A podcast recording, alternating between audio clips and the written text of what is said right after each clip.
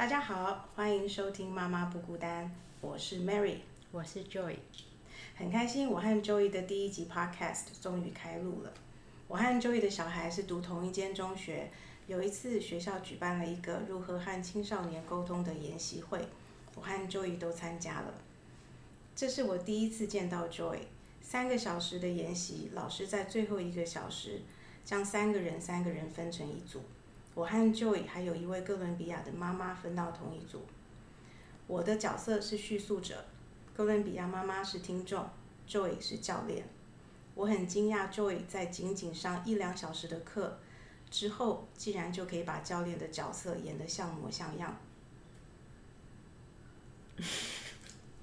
说像模像样吗？好像其实也刚好只是有一些灵感，然后把上课的东西运用出来。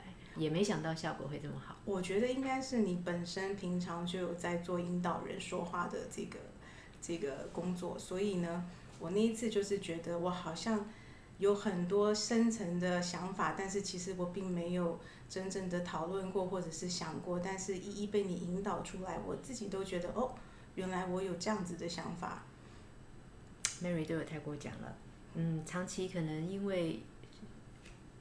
Team member 可能会找我讨论一些问题，所以有很多次的练习的机会。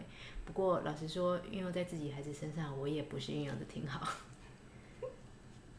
啊，倒是我们在讨论的过程里面呢，嗯，Mary 有一个例子惊让我跟哥伦比亚妈妈非常的惊讶，因为呃，Mary 的孩子已经是十八岁到国外去读大学，那他提到说。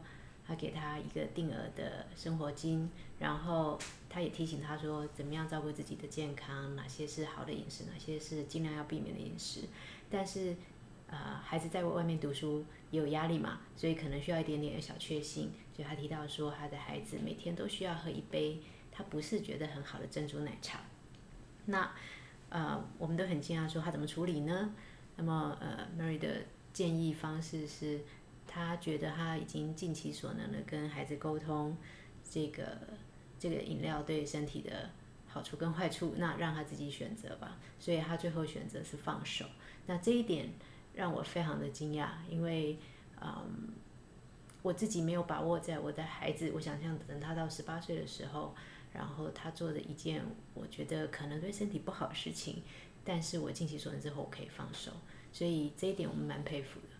嗯，我记得我们那一次演练的题目是，呃，如果你的小孩想要跟会抽烟的小孩在一起，你要怎么处理？嗯，然后讲着讲着就讲到我的小孩喜欢喝珍珠奶茶，那因为珍珠奶茶跟抽烟对我来讲其实都是对身体很不好的事情，所以我就说，哦，我其实尝试了很久，我试了好多种方法告诉他，呃，这个珍珠奶茶如何对身体不好，例如我带他去验血糖。然后，例如我让他看很多人糖中瘾，呃，糖上瘾之后的症状，但是都没有什么用，所以后来我也只好说服我自己说，OK，我已经教会了他，但是，呃，他愿不愿意做，然后肯不肯听，其实就是看他，呃，就像外国人说的，It's her life，我其实没有什么太多的决定权，所以这个东西看起来，我知道我当下这样子说的时候。那个 Joy 跟那个哥伦比亚妈妈用很惊讶的眼神看我，然后因为我的小孩比你们两个小孩的妈妈都呃比你们两个小孩都大，所以也许我走在你们前面。那其实你们觉得好像我很洒脱，其实不是的，因为我也是试了好多年，然后就是到没有办法的办法，也只好就放下。嗯，所以我想做这个 Podcast，最主要是因为。在育儿的过程中，我曾经不止一次的彷徨和孤单。那我就会常常想，如果我能够，呃，在我彷徨孤单的时候，有一个呃比我走在前面，然后他可以分享他的经验给我，让我知道说，其实呃原来很多个小孩都有同样的问题，我并不是孤单的，我也不是一个失败的妈妈。那我觉得这样子我就会比较不受伤。嗯，所以这是为什么我想要做 podcast。那我就一直游说 Joy 跟我一起做，因为我觉得在认识他的过程中，我们其实越来越投缘，然后越来越聊得越来越多，就会发现说，哎，其实我们作为一个女人，尤其是四十多岁的女人，我们在很多生活上不同的面向，我们在很多不同的人际关系里面，我们碰到的很多的问题，我们好像都可以给彼此一些，哦，原来可以这样子做的想法，哦，原来每一个人有不同的处理方式，那原来我们可以彼此互相学习，嗯，所以。嗯，希望我们两个的互动可以用轻松，然后用聊天的方式，然后让听众也许比我们年轻，应该大部分都比我们年轻了，因为 podcast，对对对，所以能够呃少走一些冤枉路。嗯，我觉得这是我的初衷，或是最至少至少觉得啊，原来有问题，别人也遇过，一点都不孤单。真的，先得到心理的安慰，那再来如果可以发现有不一样的处理方式。也试试看，说不定会有不一样的效果。没错。我们第一集的题目呢，我们想要做的是：女人，你快乐吗？嗯，这个题目呢，源自于我有一个认识十八年的法国朋友。差不多五年前，我有一个机会去巴黎出差，当然就找他出来叙旧。那么，在相隔很多年不见之后呢？我们前面散步聊着比较没有那么严肃的话题，我还记得我们在圣母院附近散步，走着走着聊了一些彼此之间的 update，过去几年发生的事情。后来他说我们找个咖啡厅坐下来吧，在咖啡厅坐下来，咖啡都还没送上之前，他忽然问一个好大的问题，他问我说：“你快乐吗？”哇，这个问题让我停顿了好久，因为。他在问我这个问题的当时，我才发现我从来没有问过自己这个问题。然后在十几年的婚姻生活里面，还有当妈妈的这个生活里面，我很少很少停下来关心我自己。那他问我这个问题的那几秒钟的停顿，我在身为女人的各种角色——妻子、妈妈、女儿、媳妇、职场上的工作人。所有所有这些的快乐的、不快乐的片段全部跑出来，但是很难总结是不是快乐，因为你说因此这样不算快乐吗？可是孩子的小小的成长的确带给我很大的快乐，呃，婚姻中有一些小小的片段也的确会让我觉得很回味，所以我后来发现我没有办法回答，在那个时候我没办法回答总结我是快乐或不快乐。可是这个问题让我想到，也许重点并不是 yes or no，也许重点是，所以我们如何让自己更快乐？那么从那个时候开始，我想，我唯一最需要的就是，嗯，把结婚跟当妈妈之后说的小小小的自己，开始在给他一些时间，啊，慢慢的让他再活起来。所以从二零一五年那时候他问我这个问题开始，我决定每天给自己一点小小的 me time，如果不行就至少每周，然后做一些让自己会愉快的事情。就是我觉得欧美人士啊，他们对于自己快不快乐这个事情，他们很在意，而且他们是，我觉得由衷的从心里面去想要想要了解自己快不快乐，那。亚洲人像我们的反应就是，哎，我好像没有那么快乐，那我是不是应该怎么样做可以让自己更快乐？但是西方人士，我觉得他们离婚率这么高，有很大的因素有可能是，哎，跟这个人，跟这个婚姻在一起我不快乐，所以我换下一个吧，下一个也许我会更快乐。我不知道，我只是自己这样想。但是我我只是想说，我觉得你快乐吗？这个东西。真的是一个很大的问题，因为如果你是每天每天想的话，也许你可以总结在每天晚上睡觉前，你总结一下我今天发生的所有一切，然后呃，在结束的过程我是快乐吗？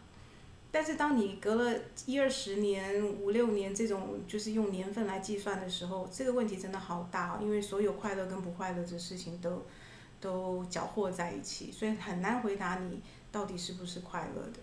嗯，我要讲的是说，我觉得对台湾女人来说，嗯，婚姻好像真的是爱情的坟墓。我认识一些啊同学，就是小孩同学的妈妈，我印象很深。那个时候是呃大女儿在幼稚园的阶段，所以其实大家那个时候大概就是各自结婚差不多十年左右。那有一次我们四个女人，我们就开车去金山，我还记得是金山，然后我们就在金山吃一些海产，然后喝个下午茶，然后聊聊天，看看海，吹吹风，然后就在聊到一个话题，就聊到。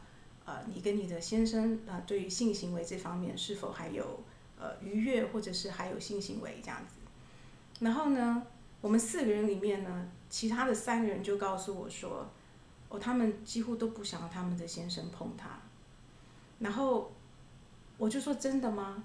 然后那三个妈妈就说，对呀，你去问我们周遭的朋友，十个里面有九个人说他不想要跟先生在做那一件事情。哇！对我非常非常的讶异，我就想说，哦，那难道我是那十分之一吗？所以我就从那一件事情之后，我就开始去思考，就是台湾女人是不是做的太多了？台湾男人是不是真的像所谓的，呃，大家讲的就是妈宝？因为我觉得婚姻关系，我一直觉得女人是必须要有爱才能够做这件事情。所以，如果这些妈妈们对她的先生失望，对他们先生平常表现的大老爷的心态、大男人主义的心态，或者是也没有帮忙什么家里面的事情，然后所以女人们也许白天上班，然后回家还要带小孩，还要做家务，等到她躺到床上的时候，当她的先生手摸过来的时候，她们唯一想做的就是拒绝。嗯，可是这可能是累了，而不是对先生没有感情吧？累了，当你第一天是累，第二天累，第三天、第四天，我觉得也许到了半年、一年，他就已经不是身体上的累，他已经是心心理程度上的累。嗯，所以我印象很深，就是我生完小孩的时候，我忽然发现台湾没有国外的那种 babysitter 的的制度。嗯，就是我我是在我十五岁之后出国的嘛，所以我是在国外长大的。那我们基本上那个时候就是会去。我们会去上一个简单的课程，然后拿到那个 babysitter 的执照。babysitter 是保姆，保姆，所以保姆都是青少年做的。你从十三岁到十八岁、二十岁，基本上你都可以做保姆。我记得我那个，哇，这就讲出我的年龄了。我那个年代，一个小时大概六块钱美金，其实也不少了，就是比麦当劳要多一点吧。然后呢，你就是必须学什么课程？你要学，诶，如果你的带的小孩他如果噎到了，你要怎么样做哈姆立克法？或者是你要怎么样打那个一一九这种 nine one one 这种紧急电话，然后这个的好处是什么？好处在于所有的夫妻，even 生了小孩，他都还是可以请保姆一个礼拜一次，或者是两个礼拜一次，然后呢，呃，夫妻单独的去约会。我觉得这个对婚姻非常非常的重要。嗯，讲到这个，我那位法国朋友，他也是一周请一次 babysitter，他跟先生可以出去吃饭。这个非常非常重要。那你说台湾没有这个习惯，没有这个习惯，你就变成必须要有啊家人，比如说娘家或者是婆家愿意帮你带个小孩。嗯。可是好像很少哎。哎，我自己在决定要给自己 me time 的时候，我在礼拜六。下午会请三个小时的，类似像 babysitter，不过是大学生啦，然后来陪我的孩子。嗯嗯那我就可以出去运动啊，或者是跟朋友喝茶，然后但我三个小时之内得回家。嗯。但我已经很愉快了。对，所以你的 me time 是你的快乐的泉源，是你自己的 me time，你不需要跟你先生有 me time。嗯，应该这么说，在那个时候最急迫的是 me time，因为我觉得当妈妈之后我。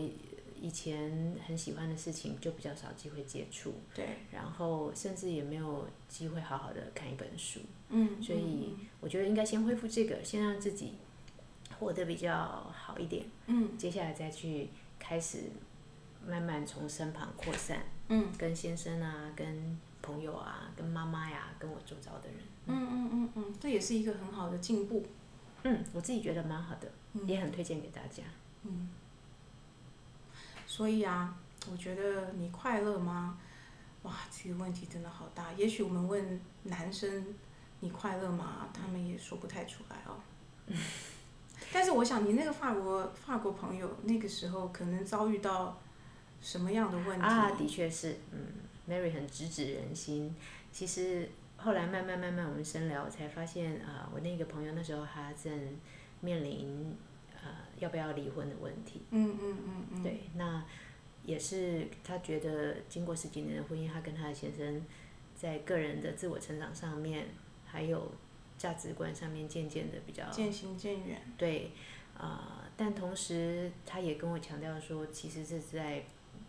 巴黎吧，法除了巴黎我不知道，就是在巴黎是很平常的，所以大概两对夫妻有一对是离婚。嗯嗯嗯。那他们呃也经过了很长时间的商量，所以小孩子的的教育啊、陪伴啊这些都已经谈好了。不过的确也有可能是因为他自己有面临这样的问题，所以他问我这样的问题。对对。所以后来离了吗？嗯，现在应该是离婚了。嗯，好勇敢。嗯，很勇敢。不过其实他。就算是最后是这样的结果，他们现在也还是联系是很不错的朋友，彼此关系。然后在前面他们也有努力的过程，他们还是一样请 babysitter 每个礼拜，然后两个人尽量创造出独处的时间。嗯。对，我觉得不管他们的结果是怎样，但是他们努力的过程，我觉得只要我们想要经营婚姻的话，都都可以尝试再多做一点努力看看。不要轻易放弃。嗯。Mary，你好像有提到说，呃，你的快乐不快乐，其实跟你身为妈妈之后有很大的领悟，对吗？嗯，我后来发现，原来我是一个相当自我的人，那好听就是自我嘛，难听就是自私。然后我也是做妈妈之后，我才发现说，哦，原来我不适合做妈妈。以前结婚生子好像就是一条你一定得走的路。说到结婚生子。我后来，因为我其实是有上班一阵子嘛，我也上班了十几年，然后就会有同事啊，或者是有小我一代的，我觉得三岁就一个 generation gap 吧。那那个同事他大概是小我九岁，嗯然后我就有时候在聊天的时候就发现说，哎，他是不婚不生的，他是一个男生，然后他就跟我讲说。他觉得如果有一天他结婚了，那是因为他想要有小孩。嗯。但是因为他其实并不想要有小孩，所以他就觉得没有结婚的必要。所以他有一个女朋友，但是这个女朋友就是一直 on and off。然后呃，可能现在两个人年纪稍微大一点了，所以是有就是有稍微在呃彼此的认真的交往。可是最近我又听到的是说，哎，他可能又觉得其实哪里不适合，所以有可能要分手。那我最羡慕的地方是在于他跟他的那个年纪的朋友们，对于不婚、对于结婚这件事情很有自己的想法。嗯。他们很清楚的知道说自己适合结婚或不适合结婚。可是我大他们九岁，在我们那个年代，就是时间到了就是结婚。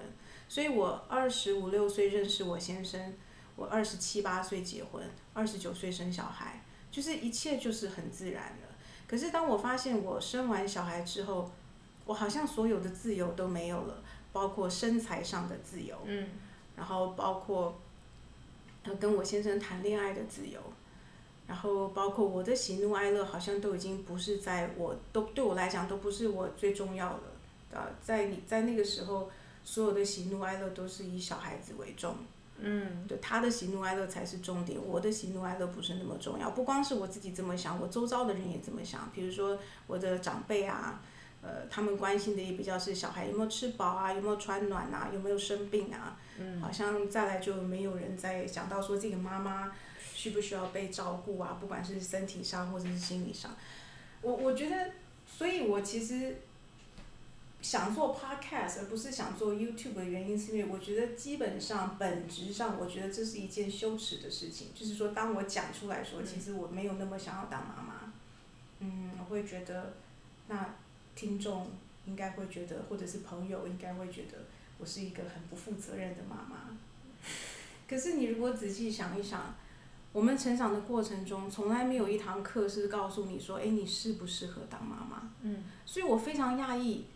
就是我假设我算四十代的好话，那三十代的那一些人是怎么样知道自己适不适合当爸爸，适适不适合进入结婚这个这条路？我我我我们其实可以问一问他们，因为也许他们不知道那个角色是怎么回事，所以他们的判断也不见得是真的很理解自己之后的判断。还是他看到很多像我们四十代的人的后悔，然后才发现不行，不要不要踏入婚姻。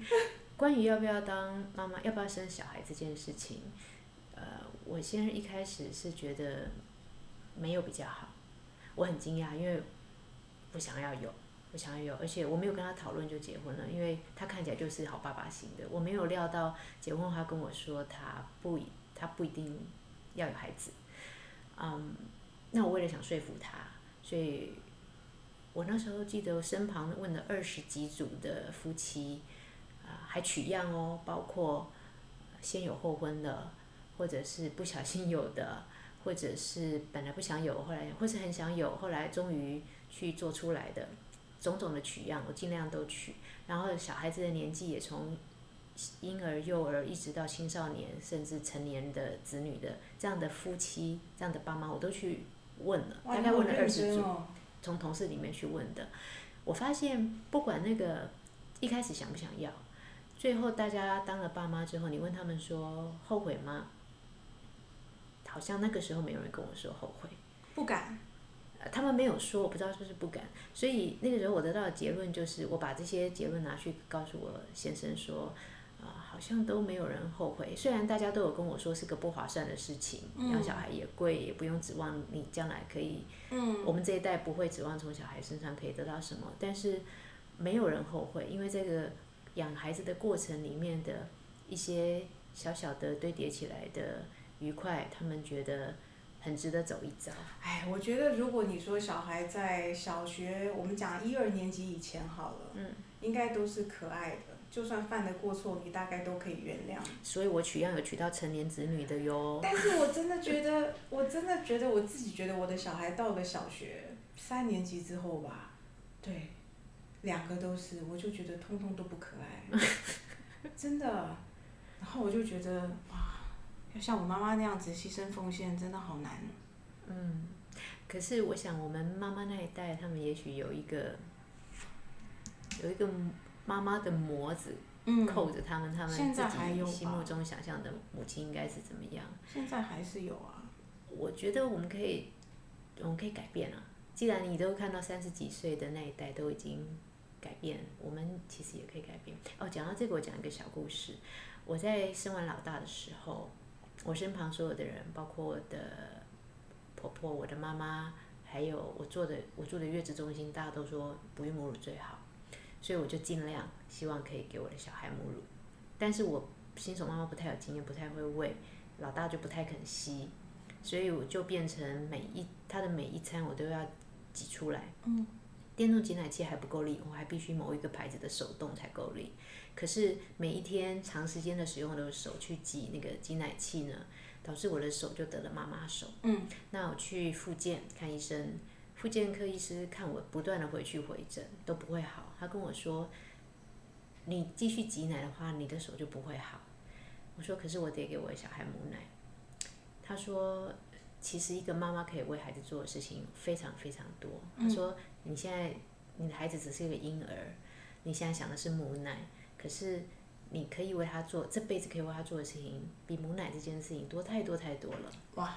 而且科医生可以做心理医生。而且他说，每个妈妈都有自己的强项，不是吗？嗯。也许你给他的强项是别的，比方你的思路，或者是你。